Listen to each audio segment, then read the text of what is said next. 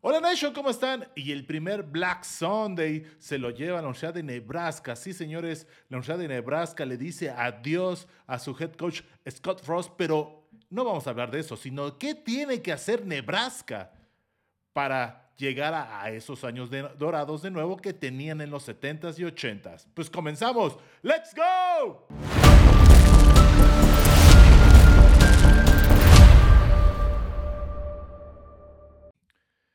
Y bueno, como les dijimos, eh, eh, la Universidad de Nebraska le dice adiós a Scott Frost después de haber perdido otro juego más por menos de tres puntos o menos de una anotación, pero esta vez fue contra Georgia Southern, una universidad del Football Championship Subdivision, una división abajo del Power Five, del Group of Five, todavía más abajo, en el cual pues ya literalmente ya la universidad le tuvo que decir adiós, pero hay cosas muy chistosas antes de tocar el tema que debemos, vamos a hacer eh, sobre qué tiene que hacer Nebraska para regresar. Bueno, la situación tan mal está que la Universidad de Nebraska había cambiado su contrato y le había dado una, no tanto extensión, sino una oportunidad más a Scott Frost para cumplir su último año de contrato y no haberlo corrido antes o no haber dado una liquidación como tal. Y bien o mal, mucha gente lo que hizo fue, en la Universidad de Nebraska, la administración del programa fue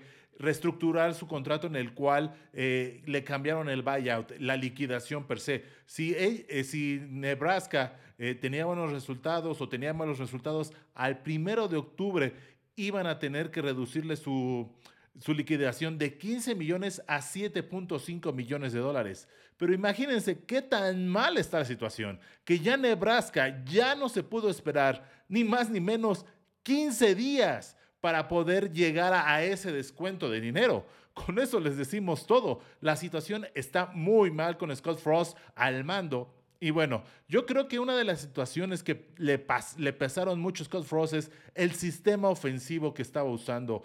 Y, eso fue un gran, gran golpe. No tenía aquellos jugadores atléticos que se pueden conseguir ni más ni menos en, en, el estado de Florida cuando estaba en Central Florida o cuando estuvo en la Universidad de Oregon, que realmente buscaban atletas y buscaban mucha velocidad. Y eso se caracterizaba mucho en los años 2000 en la primera década de los 2000 de los Patos de Oro, eran equipos muy rápidos y muy atléticos. Y eso le ayudaba al esquema que usaba Scott Frost. Y en este caso, con Nebraska, es todo lo contrario. Nebraska no está acostumbrado a ese tipo de juego y por lo mismo no recluta ese tipo de, eh, de atletas. Y lo intentó hacer, pero nunca se le pudo dar y nunca también tuvo ese desarrollo de atletas que se necesita para poder llegar. Entonces, yo creo que esa fue una de las causas por qué Scott Frost no llegó a tener éxito con la Universidad de, Nebraska. Y bueno, ahora quién dejaron al mando por parte de Nebraska, ni más ni menos al coach Mickey Joseph, que cabe la pena aclarar que es el primer entrenador en jefe en toda la Universidad de Nebraska que es afroamericano. El primer entrenador en jefe, no importando el deporte que sea. No es ustedes dicen tal vez en el fútbol americano, no, no, no, no. En cualquier deporte dentro de la universidad es el primer entrenador en jefe afroamericano. Con eso les decimos todo y qué bueno, qué bueno por Mickey Joseph, el, el cual eh, tiene raíces también en, Nebraska. Eh, Nebraska principalmente él fue coreback de Nebraska del año de 1988 91. Ha sido head coach de programas del, del programas del eh, Championship Division. También ha tenido experiencia como head coach, o bueno, como coach de receptores abiertos en LSU del año del 2017 al 2021, en el, en el cual fue, eh, eh, fue uno de los años en el 2019 que fueron campeones nacionales, LSU. Eh, y al día de hoy, en este año de 2022, es el entrenador de los receptores abiertos de Nebraska.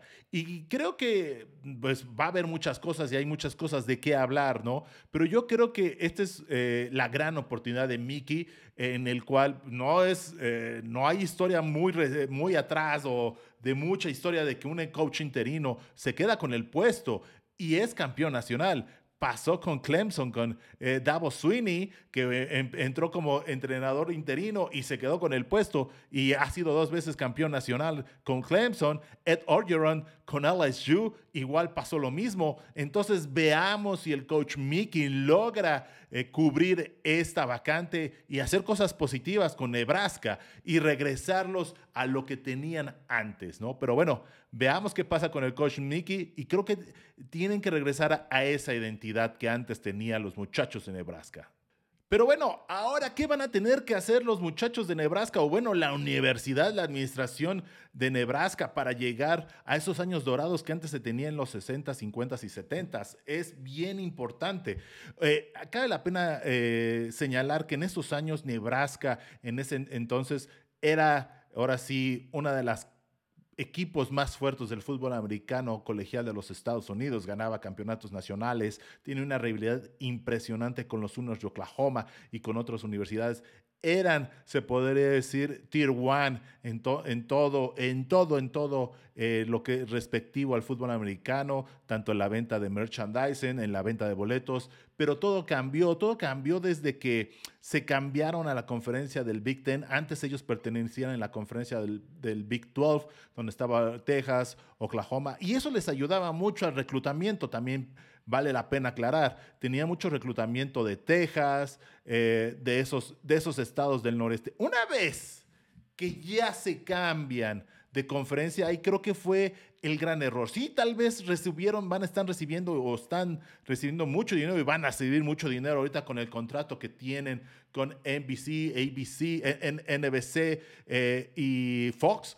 Pero en el tema de la calidad de su equipo ha bajado muchísimo cabe la pena señalar debido a que el tema de reclutamiento ya no reclutan como antes. Han perdido el reclutamiento en el sentido de que ya no dominan el estado de Texas o ya ni son relevantes en el estado de Texas, que ahí es donde, si ustedes nos siguen en las redes sociales, saben que el estado de Texas es una cantera impresionante de talento, que ahí es donde se llevan y se surten muchos equipos.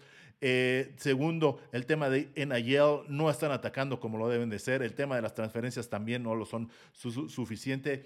Y también han querido cambiar su estilo de juego, lo cual no ha podido evolucionar como los demás equipos, pero creo que no tienen que evolucionar como los demás equipos, sino regresar a cuáles eran sus orígenes, a cuál era su esencia, el cual era correr el balón eh, eh, y ganar en las líneas. Al final, al cabo, es lo que hacían los, eh, los muchachos de Nebraska en los 60s y 50s. Ellos no traían talento tal vez cinco estrellas, cuatro estrellas. Ellos traían talentos de dos, tres y hasta cuatro estrellas. Porque al final al cabo ir a Lincoln, Nebraska, no era como que una opción muy favorable para la, gente que tenía talento si, si, vivía en Florida, Texas o California. Ellos preferían quedarse. Entonces, ¿qué tenía que hacer Lincoln o los muchachos de Nebraska? Tenían que traer ese tipo de muchachos y desarrollarlos y saber cuáles eran sus, fortalezas y debilidades. Ellos sabían que su fortaleza, por el tema de tamaño y fortaleza, era correr el balón.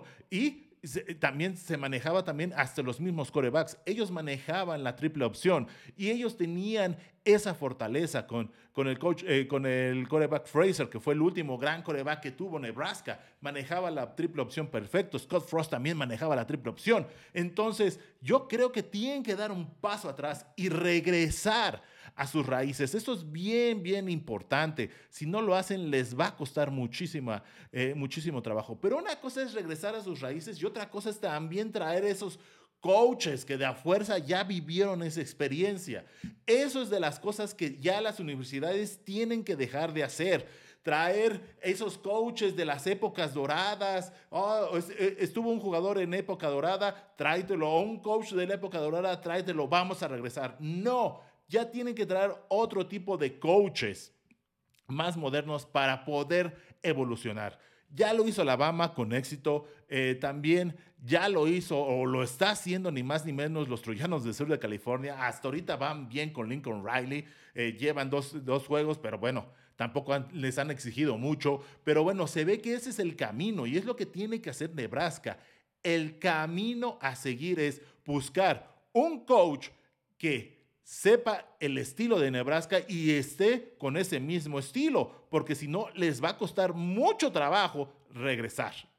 Bueno, otra de las cosas que tiene que hacer Nebraska es atacar el NIL de una forma agresiva. Van a tener que traer talento a la universidad. No hay de otra. Ya con todas estas nuevas aperturas, créanme, ya tener una renovación de un programa ya no es como antes que pues, se podía tardar 5, 6, hasta 10 años. Ahora puede ser algo más eh, corto, puede ser en dos o hasta tres años, dependiendo quién puede ser el head coach. Pero una de las cosas que van a tener que hacer los Cornhuskers es ni más ni menos atacar el tema de Elena Yell y pagar y hasta tal vez sobrepagar por talento. Eso va a ser lo que van a tener que hacer. Y si ustedes dicen Nebraska no tiene dinero, créanme que Nebraska tiene dinero y mucho dinero. Por eso decimos que esta es una de las opciones que puede hacer. Entre el portal de transferencias y el tema del NIL, eso le puede ayudar muchísimo a levantar el programa lo más rápido posible para atraer talento. Porque sencillamente ahorita los muchachos que, que, tienen talento o son los que tienen el talento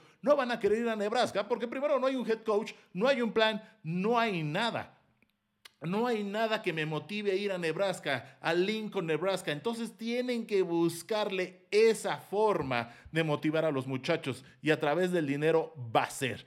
Eh, otra de las cosas, van a tener que buscar un head coach, como les, les decía, apegado a la realidad que tiene Nebraska se ha sonado eh, Tom Herman, eh, coaches como Herman Mayer. Yo creo que esos coaches, ni más ni menos, no le sirven a Nebraska. Necesitan un coach que realmente haya levantado su, un programa, eh, ya División 1 en, en el Bowl Subdivision, que tenga historia. Ni más ni menos Matt Campbell llegó ni más ni menos al Fiesta Bowl ganándole a los Patos de Oregon ese Fiesta Bowl siendo el head coach de Iowa State.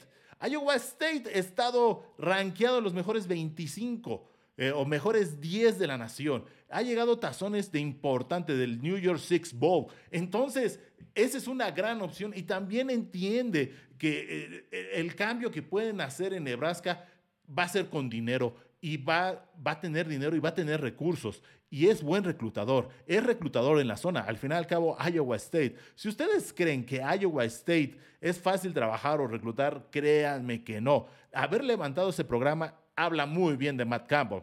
Otro de los head coaches que podemos decir ni más ni menos es el head coach de la, de la Armada, Jeff Monkey. También es muy al estilo de correr primero el balón y después pasar. Al, al, final y al cabo, ese es el estilo de la Armada y le ha complicado ni más ni menos a equipos que han llegado a las semifinales como los Sooners de Oklahoma, a Michigan. Eh, a los Sooners, discúlpeme, tres veces les ha complicado el juego y dos veces hasta a punto de ganarles ni más ni menos en la casa de los Sooners. En Michigan también les complicaron demasiado el juego en el Big House. Entonces, créanme que Jeff es una de las grandes opciones que podrían tener eh, ni más ni menos los, los muchachos de Nebraska. Bueno, creo que otro de los coaches que podemos incluir aquí en la lista es Gary Patterson, el ex head coach de TCU. Conoce muy bien la zona de Texas para reclutar y es un coach defensivo principalmente, pero después se embarca a la ofensiva y ha tenido y tuvo éxito en TCU bastante éxito, tanto ganarle a Texas, ahora sí, ser el papá de los Longhorns de Texas por muchos años. Y yo creo, ojo, una de las cosas que no se ha mencionado en el juego de Alabama contra Texas es el trabajo muy escondido de Gary Patterson, que está en el staff de coacheo de Steve Sarkisian de los Longhorns. Entonces, podría ser una opción también muy viable que Gary Patterson se vaya a Nebraska y creo que sería muy buena opción también ahí, créanme. Claro que se pueden ir por un Urban Meyer, pero yo lo veo muy, muy difícil que Urban Meyer se quiera ir a Nebraska, dependiendo del dinero, y eso puede rehabilitar su, su carrera, ¿no? Pero yo ya no lo creo. Eh, Tom Herman, el ex head coach de Texas, yo creo también regresarían a lo mismo con Scott Frost. Tom Herman es, eh, es un coach de muy eh, explosivo, con jugadas explosivas, muy productivo y no tiene el talento o no podría reclutar ese talento a pesar de que le metan dinero en, el NIL.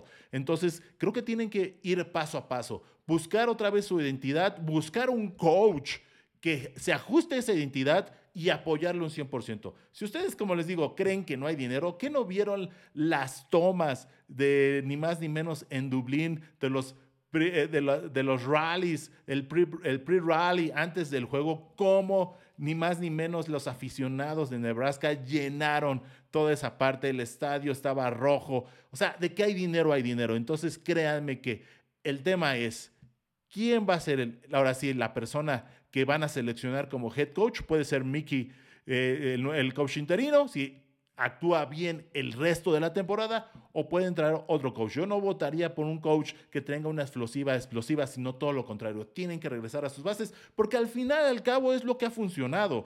Eh, le funcionó a Michigan con Jim Harbaugh, regresó a las bases, regresó a correr el balón y ¿qué pasó? Ganó la conferencia del Big Ten.